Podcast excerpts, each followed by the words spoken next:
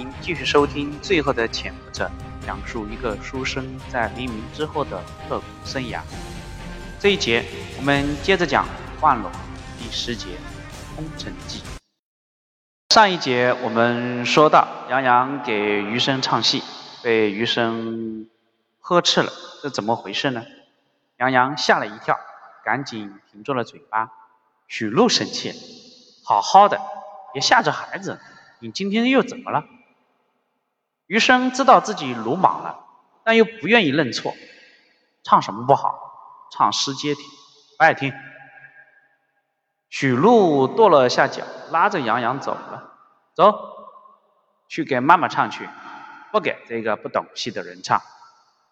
余生赶紧去拿话筒要打给陈琳，手还没有碰到，电话又响了。他没好气意的拿了起来。叶主任，是我陈琳。电话那头这回是陈琳了，他一本正经地向余生汇报。中央社接到美联社发布的消息，说中共有一台包机坠毁了，飞机是属于印度国际航空的，目前各方面都在搜救，没有其他消息。没有提到遇难人员，余生有点侥幸心理。不是说飞机上有周恩来吗？怎么没有报道？陈琳平静的回答：“新闻都是这样，有一条先播一条，具体的随后可能会逐渐播发吧。”余生嗯了一声：“好，你密切关注各新闻社的消息，一有新的情况就向我汇报，我要评估一下，咱们近期是否还能回香港。”放下电话。余生心情松快了很多，虽然没有遇难人员，不代表没有事，但是这也毕竟是期望所在嘛。余生真的希望这次的情报能多少起一些作用。天色晚了，余生没有一丝睡意。杨洋听声好像也没睡，他还在许璐的房间里咿咿呀呀学戏。余生苦笑的摇了摇头。杨洋是一个好孩子。许禄是个好母亲和妻子，而自己真不是一个好父亲。电话又响了，余生拿起电话，这回没有叫名字，只是喂了一声。对面是陈琳的声音，他有点按耐不住兴奋的心情一样说道：“报告余长官，刚刚收到英国路透社的报道，他们报道称，在印度发现了印度航空公司的坠机，目前确信。”中华人民共和国政府总理周恩来和外交部长陈毅并不在飞机上。详细的遇难名单由印度航空公司整理后会发布。余生装作漫不经心地回了一句：“知道了。”太遗憾了。挂掉电话，余生兴奋地唱起《空城计》。我正在城楼观山景，耳听得城外乱纷纷。听到声音的许禄和杨洋跑了过来，许禄讥笑余生：“你呀，班门弄斧，有意思吗？”余生有点不好意思，把杨洋抱过来：“儿子，给爸爸唱一段《空城计》。”杨洋刚要答应，许禄拦住他：“你赶紧去吃饭吧，我们俩都吃过了，吃完饭让孩子再给你唱呗。”许禄这么一说，余生还真感觉饿了。三个人一起坐在餐桌前，母子二人一起盯着余生吃饭，弄得余生怪不好意思。吃饭的时候，余生想起来许禄说过正文的事情，就让许禄给自己说说古正文是怎么害任显群的。唉，许禄叹了口气，开始给余生讲这件事情。原来啊。古正文一直帮着另一位国民党的高官徐秉，他们是好朋友。徐秉也爱慕顾正秋，奈何冷显群是捷足先登，而且论才学、论相貌、论气度，徐秉怎么都不是冷显群的对手。古正文也不知道是为了给徐秉出气，还是怎么回事，派手下的特务抓了财政厅的一个股长。这位股长老实巴交，是个著名的实干女派。没有想到在保密局被逼问怎么地下党啊，可惜，哎，这个股长呢被打得皮张肉开，也想不出自己怎么就认识共产党员了。最后被古正文给送了回去。看到自己手下被特务如此欺侮，任显群是气不打一处来。他早就看不惯这些特务了，加上徐炳的事情，他更是难以忍受。于是他叫着吴国桢去蒋介石那里告了毛人凤、古正文一状。没有想到的是，毛人凤提前就在蒋介石跟前吹过风了。蒋介石不仅不信他们的告状，还大骂他们一顿。爱面子的吴国桢气得就要辞职。早就看不惯吴国桢美国背景的蒋介石顺水推舟，干脆就准了他的请辞报告。就连宋美龄求情都不好用了。作为吴国桢的嫡系部下，任显群也只能跟着辞职。可怜台币之父就这么沦为政治斗争的牺牲品。下台之后，吴国桢接着美国人的关系很快就去了美国享福。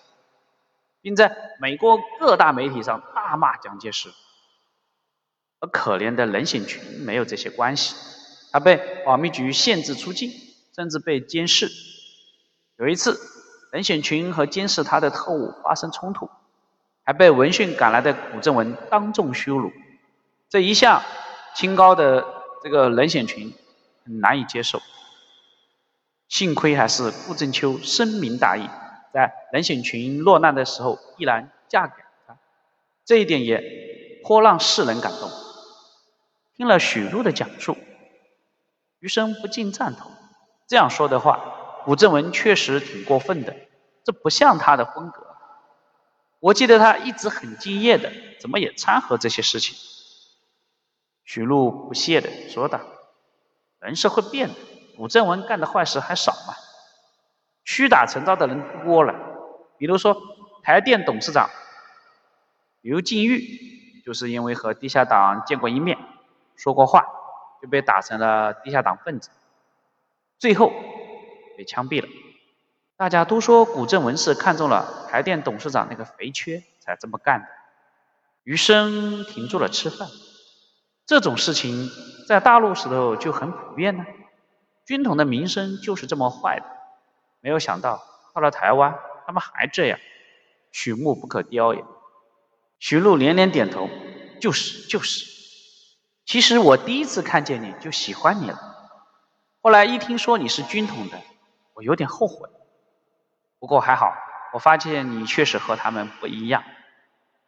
杨洋忍不住插嘴：“爸爸妈妈，你们赶紧吃啊，我还要唱戏啊。”余生又赶紧端起饭碗来。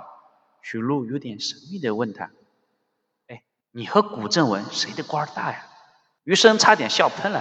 哟，这还不好说。现在我们都是上校，职位也差不多。不过啊，他资格比我老，怎么让你失望了？许禄认真的说：“我想说的是，将来啊，你要是官比他大的时候，应该好好收拾收拾他们这些祸国殃民的特务。”余生点点头，嗯，你说的是，不是为了当官，就算为了老百姓安居乐业，也应该找好好的整治整治他们。这次我父亲，余生发现自己说了嘴了，果断停下来，他把饭碗一放，招呼着杨洋，来来来，走，去爸爸房间给我唱《空城计》。余生坐在书桌的椅子上。杨洋站在旁边，手里拿了一把真扇子，开始唱：“我本是卧龙岗散淡的人，论阴阳如反掌保定乾坤。新帝爷南下御驾三千，连东吴灭曹威，引主三分。官封道武乡侯，执掌帅印，东西征，南北剿，博古通今。”余生正打着拍子。电话又响了，余生抱歉的让杨洋先停下，然后拿起电话，是陈林打来的，报告余长官，遇难的乘客名单出来了，一共十一个人，其中有三个外国记者，还有中国政府的代表团工作人员石之昂、李兆基。中部云三个人，其余都是新华社或者是广播电台的记者黄作美、沈建图、李平、杜红，好风格。余生正听着，忽然感觉一个名字好熟悉。他让陈林把那几个新华社记者的名字再说一遍，陈林重复了一遍。余生又让他把那个记者李平的详细资料再说一遍。陈林于是查了查，然后回复他：“李平，新华社记者，兼职英文翻译。”怎么了？余生沮丧地回答他：“没什么，谢谢你，我挂了。”挂掉电话，杨洋又接着唱。余生爸爸手让他别唱。许璐又感觉奇怪的走进来问道：“哎，我说你这个人怎么回事？一惊一乍的。”你哪根神经不对了？余生看了他一眼，眼睛转向窗外，心情沉重的说：“许璐的丈夫死了。”好，这一节我们就讲到这里，谢谢你的收听。想知道后面发生什么事情，请接着往下听。